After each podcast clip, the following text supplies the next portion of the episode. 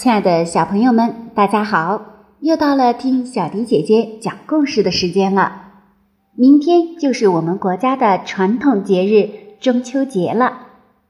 首先，小迪姐姐要祝所有的听众小朋友们节日快乐。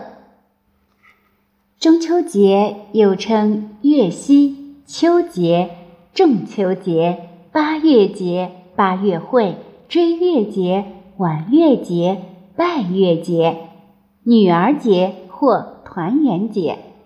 是流行于中国众多民族与汉字文化圈诸国的传统文化节日，时在农历八月十五，因其恰逢三秋之半，故名。也有些地方将中秋节定在八月十六。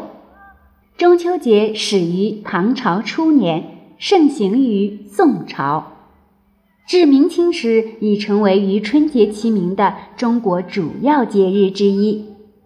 受中国文化的影响，中秋节也是东亚和东南亚一些国家，尤其是当地的华人华侨的传统节日。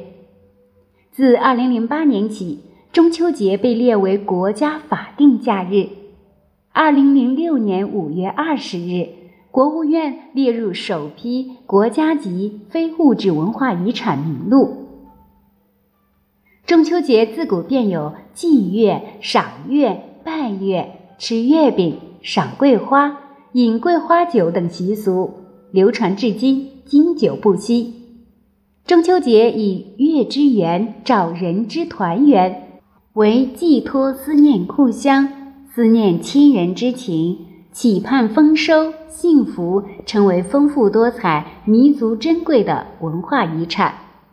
中秋节与端午节、春节、清明节并称为中国四大传统节日。中秋节，圆圆的月亮会挂在天空。今天，小迪姐姐为大家讲述的故事就是嫦娥奔月。远古时候，天上有十日同时出现，晒得庄稼枯死，民不聊生。一个名叫后羿的英雄，力大无穷。他同情受苦的百姓，拉开神弓，一气射下九个太阳，并严令最后一个太阳按时起落，为民造福。后羿的妻子名叫嫦娥。后羿除传艺狩猎外，终日和妻子在一起。不少志士慕名前来投师学艺。心术不正的彭蒙也混了进来。一天，后羿到昆仑山访友求道，向王母求得一包不死药。据说服下此药能即刻升天成仙。然而后羿舍不得撇下妻子，暂时把不死药交给嫦娥珍藏。嫦娥将药藏进梳妆台的百宝匣。三天后，后羿率众徒外出狩猎，心怀鬼胎的彭蒙假装生病，没有外出。待后羿率众人走后不久，彭蒙持剑闯入内宅后院，威逼嫦娥交出不死药。嫦娥知道自己不是彭蒙的对手，危机之时，她转身打开百宝匣，拿出不死药，一口吞了下去。嫦娥吞下药，身子立时飘离地面，冲出窗口，向天上飞去。由于嫦娥牵挂着丈夫，便飞落到离人间最近的月亮上，成了仙。傍晚，后羿回到家，侍女们哭诉了白天发生的事情。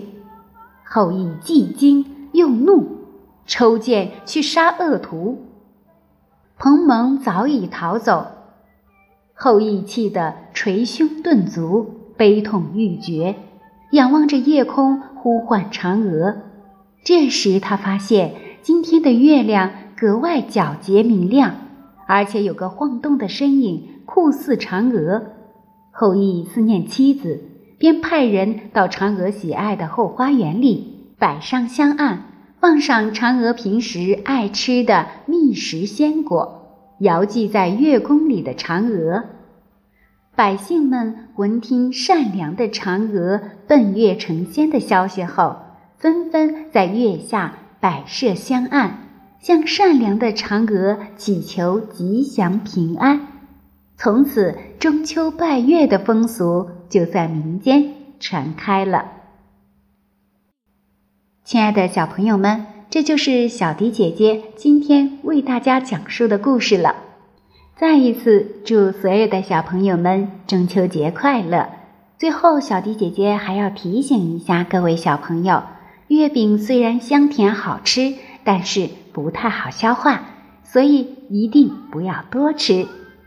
今天的故事就为大家讲述到这里了，我们下期节目再见吧。